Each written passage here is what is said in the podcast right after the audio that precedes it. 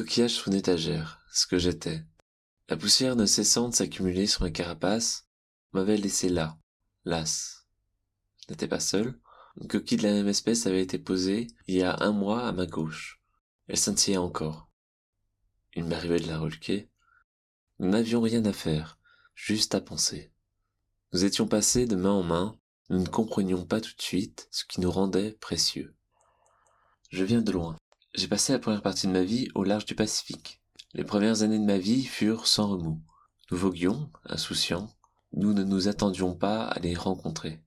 Les bipèdes sont venus en masse explorer nos territoires. Ils ont emporté avec eux certains d'entre nous, sans explication, du Pacifique aux Caraïbes. J'ai rapidement compris que j'étais une curiosité à leurs yeux. Dans les Caraïbes, j'étais ce qu'on appelle un souvenir. J'ai compris bien sans mal que mon rôle serait d'aider les bipèdes explorateurs des Caraïbes à se souvenir. Je n'ai toujours pas compris de quoi ils devraient se souvenir. Était-ce lié à une cérémonie ou à un rite particulier? Étais-je doté d'une certaine faculté permettant à cette espèce d'accéder à une partie oubliée de sa mémoire? Après quatre mois et huit jours, je fus empaqueté et envoyé. Envoyé chez moi. Cette fois encore, mon sort était incertain. Je suis arrivé en France métropolitaine en février 2015. J'ai été livré dans l'appartement d'une artiste. Elle était fascinée par mon apparence. Elle m'observait. J'étais devenu un motif. J'étais devenu une carte. Dans cet atelier, des bribes de souvenirs de ma première vie dans le récif refirent surface. Un flash soudain m'est apparu. Je me souviens de notre voisin, Anomastrae irregularis. J'appris qu'il était l'un des derniers spécimens de son espèce. J'étais devenu un musicien ou un instrument de musique, ce n'était pas clair. J'étais devenu le musicien de ce qu'on appelle une installation artistique. Mon rôle était de trouver une interprétation correcte de la partition qui me faisait face. La symphonie des particules élémentaires m'emporta. Plus je la décryptais, plus je pensais à Pavnova Diffluence, le mélomane du récif. Ce fut ma première expérience avec l'art contemporain. Le mois suivant, je partirai. S'étant manifestement attaché à moi, l'artiste m'a trouvé une place de choix dans son bagage. Destination Shanghai. J'ai été invité à participer à une exposition dans une galerie d'art. Dans cette installation, je jouais le rôle de lien entre tous les objets exposés. Ils avaient tous été produits à Jindazen, la ville de la céramique. Certains m'ont dit que par le passé, la couleur blanche de la céramique provenait de la poudre de coquillage. J'ai alors été installé au centre de l'espace blanc, aseptisé de la galerie, suspendu à un fil. Mon fil était le lien d'un déshabillé en soie noire et rose, orné de motifs de grues cendrées et de lotus. Ce lien était fragile, fixé au plafond par un pic en acier planté dans le plâtre.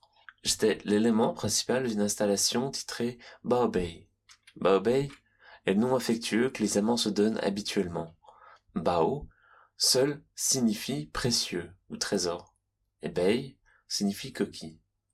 Du haut de ma suspension bricolée, j'ai pu contempler les autres objets présents autour de moi et entrer en dialogue avec certains d'entre eux. Lors du vernissage de cette exposition, la petite pièce blanche était saturée de bipèdes, j'ai été surpris de constater que tous m'évitaient. Ils ne voulaient pas me toucher. Ils ne voulaient pas me frôler. Mais ils m'observaient. Je me suis longtemps demandé la raison de cette attitude. Je pense aujourd'hui, après mes réflexions, qu'il s'agissait de la manifestation d'un certain respect, voire d'une sacralisation. C'est de l'art, c'est important, c'est fragile, c'est onéreux, c'est un symbole, c'est de la pensée. C'est une amulette, c'est un prétexte, c'est un quasi-objet, c'est un lien, c'est un objet incarné, c'est beau, c'est intéressant, subversif, c'est... Suite à cette deuxième interaction avec le monde de l'art, je retournais en Martinique. L'artiste m'a remis par réflexe dans sa valise. J'allais ici jouer un nouveau rôle, pour le moins inattendu. Là où j'étais à l'origine un souvenir pour touristes en mal d'exotisme, je reviens sur cette île en tant que acteur actif de l'art contemporain. Ce changement de statut social changea ma perception et mon attitude. J'ai été aperçu un matin de septembre 2016 sur la plage de Lens-l'Étang, encore une fois suspendu à un fil.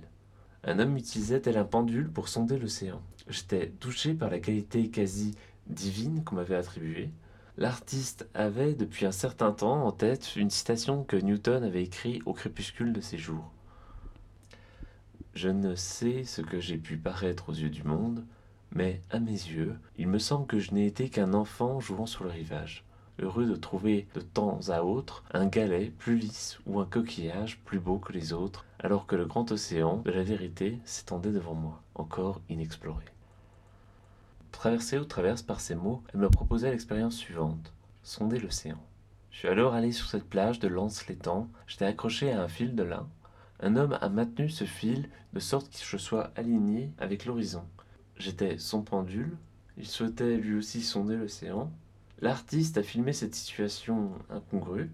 Caressant l'écume en équilibre entre le ciel et l'océan, j'ai pu ressentir les forces de l'univers me traverser. Ce fut l'expérience la plus édifiante de mon existence. Une nouvelle fois de retour à Shanghai, la captation de cette scène fut montrée lors d'une séance de projection nocturne de vidéos d'art sur un tripoteur doté d'un écran de fortune. J'ai assisté à cette projection en tant que regardeur. Suite à ces expériences multiples, je fus remis à la mer, non loin de mon lieu de naissance, océan Pacifique, Natrang, Vietnam.